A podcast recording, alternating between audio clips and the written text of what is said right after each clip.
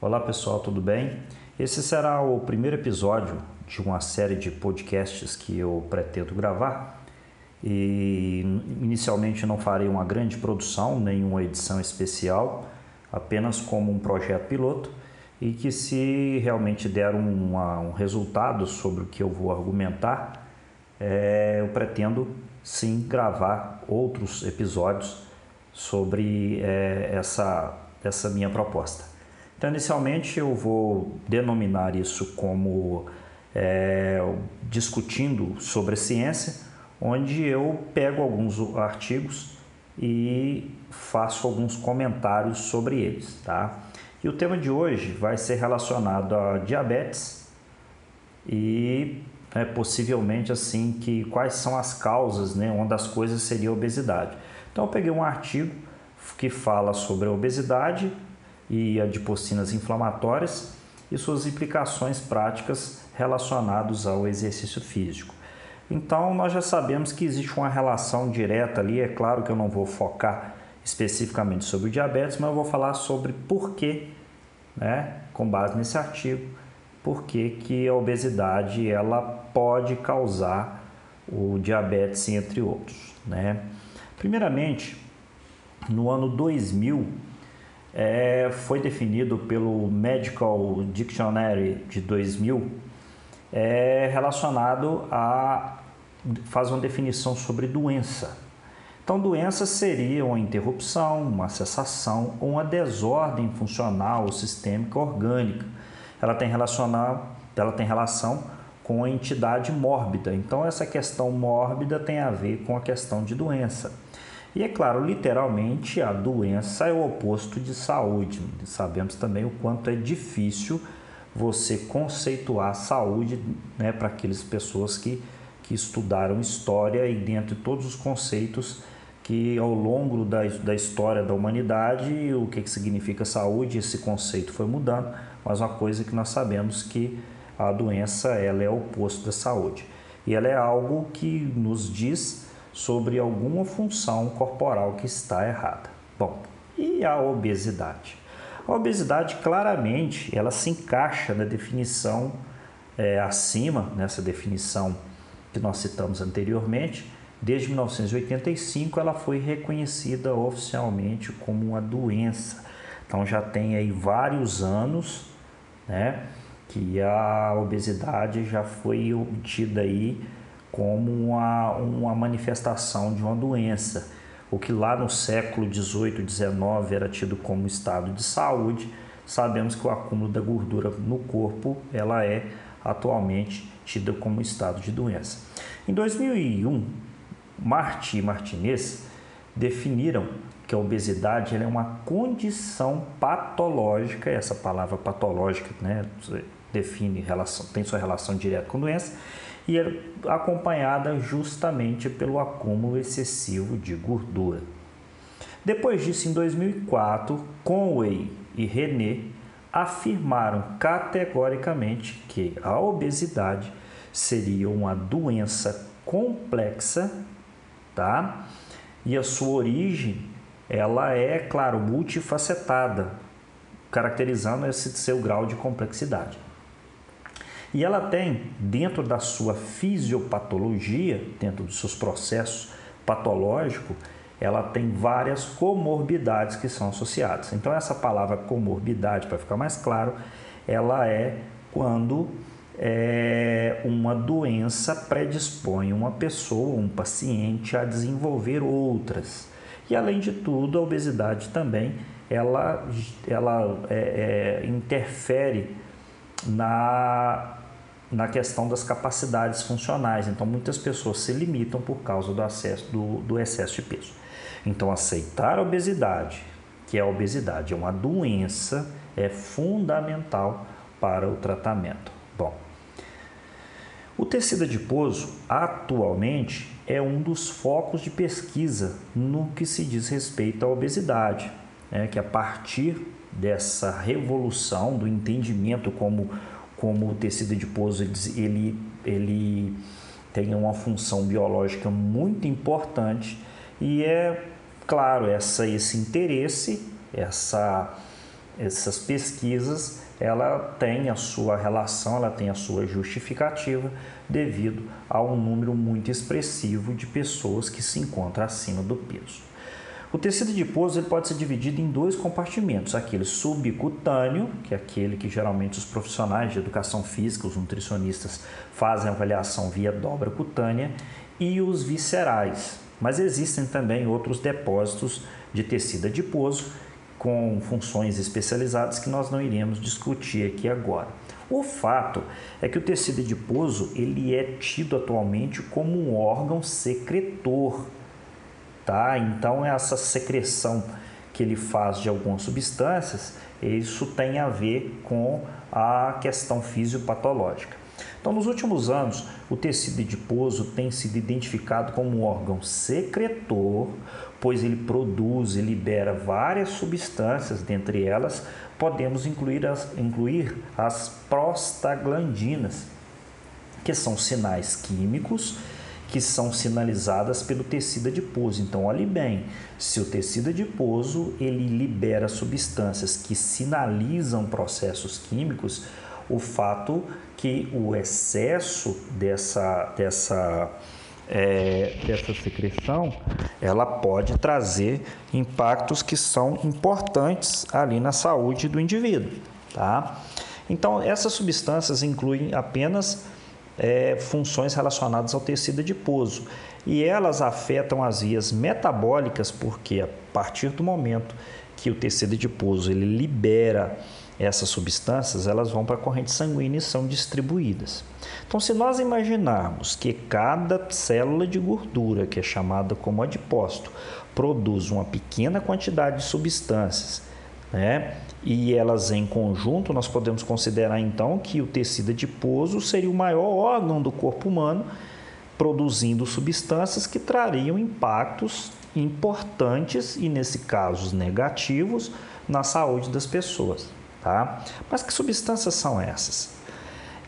Essas substâncias, elas são conhecidas, substâncias secretadas pelo tecido adiposo, elas são conhecidas especificamente por citocinas ou, ad, ou, né, ou adipocinas. Já chamou adipocitocinas, mas hoje é comum chamar de pocinas. Elas são definidas como proteínas que elas mediam uma comunicação intracelular. Essa adipocina é um termo universal que foi adotado para descrever proteínas né, que são secretadas e sintetizadas no tecido adiposo, que são altamente diversificadas em termos de sua própria estrutura química e elas têm função fisiológica importante. Por exemplo, regulação da pressão arterial, a homeostase vascular, que nós chamamos de ponto de equilíbrio, ela tem relação no metabolismo dos lipídios, das, das glicoses, né, dos carboidratos, ela tem uma relação importante na angiogênese, para quem não sabe o que é angiogênese, é conhecida como a formação dos vasos, na formação e reparo. Então, olhe bem, se, ela, se isso for desequilibrado, todas as funções fisiológicas ficam, ficariam prejudicadas. Tá? Agora, o que, que, tem a ver a questão da obesidade está relacionado com a inflamação? Tá? Uma das mais importantes descobertas das pesquisas recentes em obesidade, tá? E nós falamos de recente aí de 20, 30 anos, é de que ela é caracterizada por uma inflamação crônica paralelamente às demais complicações. Tá? A origem desse conceito após no fato de que os níveis circulantes de muitas adipocinas estão associadas à inflamação. E o que isso representa? Ele é bem expressivo e ele é bem observado, esses índices dessas adipocinas, elas são observadas lá nos pacientes obesos. Bom, o que, que isso tem a ver? Né? Quais são as comorbidades que podem surgir com esse processo inflamatório? Existem na, existem, né, na, na, na ciência várias evidências demonstrando que esse estado inflamatório provocado pelas adipocinas secretadas em obesos, elas levam, elas provocam a resistência à insulina Então o fato de levar essa resistência, ela pode, ela parte de um processo inicial de um pré-diabetes. Se for descoberta, ainda dá tempo de controlar peso, de fazer exercício e reverter, mas quando não é descoberta a tempo, leva a pessoa a desenvolver diabetes. E também Além disso, aí é claro, a citação, né? Nós agora acabamos de, de, de, de relatar qual é a relação que tem da, dia, da obesidade e o, e o diabetes, tá? Mas além disso, existem outras desordens funcionais fisiológicas que estão associadas à obesidade. Por exemplo, a hiperlipidemia, para quem não conhece, é o colesterol alto, tá? É, a síndrome metabólica, para quem também não, não conhece, não, não, não sabe, é, a síndrome metabólica é uma condição quando estão presentes um conjunto de pelo menos três doenças da que eu vou citar. Por exemplo, obesidade central, quando a pessoa tem uma circunferência do abdômen, no caso do homem, maior que 102 centímetros, e no caso de mulheres acima de 88 centímetros, já pode ser considerado como uma obesidade central. Então, aquela circunferência do abdômen, né? O, o, o problema maior não seria exatamente até a dobra cutânea. Né? Nós sabemos, é claro, que o problema maior estaria lá na gordura visceral, que ela é, causaria, ela tem um metabolismo pior do que aquele da dobra cutânea. Além disso, também da obesidade central, a, a, quando a pessoa apresenta hipertensão, a pressão alta, ela apresenta glicose sanguínea elevada, não ainda índices de, de diabetes, mas do pré-diabetes, tá? Quando ela tem o HDL, que é considerado o colesterol bom, quando ele está baixo, e o colesterol LDL ruim e ele está alto. Então, quando obesidade central, é, hipertensão, é, glicose elevada, colesterol bom baixo e o ruim alto, se pelo menos desses cinco, três estiverem em conjunto, isso já é uma situação de síndrome metabólica. Então eu conheço pessoas que têm, né, visivelmente ali a obesidade central, já relatam casos de hipertensão e já relatam também que nos exames recentes é, apresentaram é, uma glicose elevada e, e ainda não tomaram providência. Então ainda há tempo. Tá? Então, é claro, a partir disso acredita-se que a, a, a inflamação é, crônica seja consequência da obesidade, e é claro que esse resultado classifica a obesidade como uma doença inflamatória.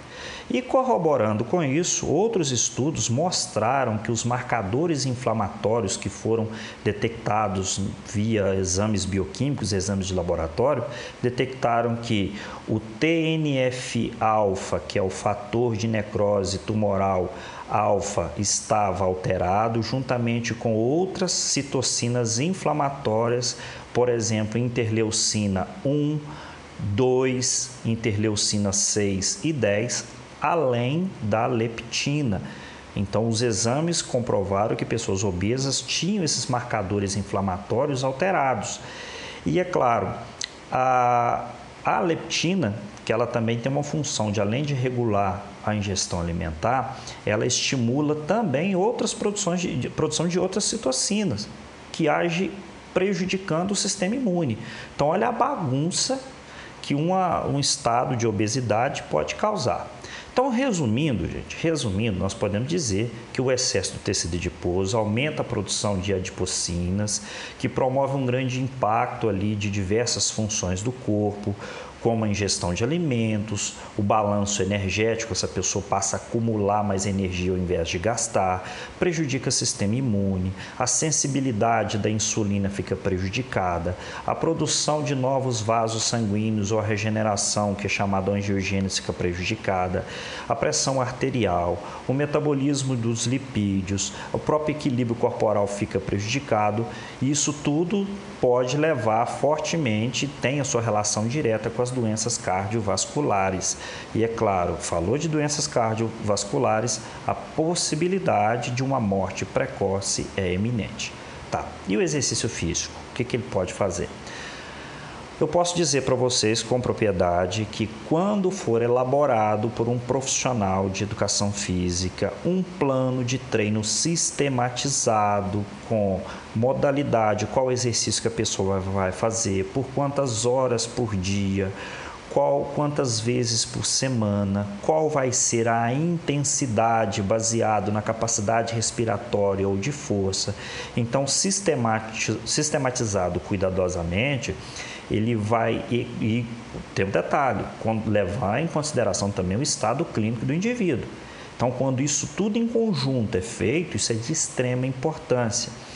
E é claro, o, o treino físico ajuda sim, existem diversas é, pesquisas aí que vocês podem é, é, buscar dentro dos sites indexados, que o exercício ajuda a modular positivamente tá?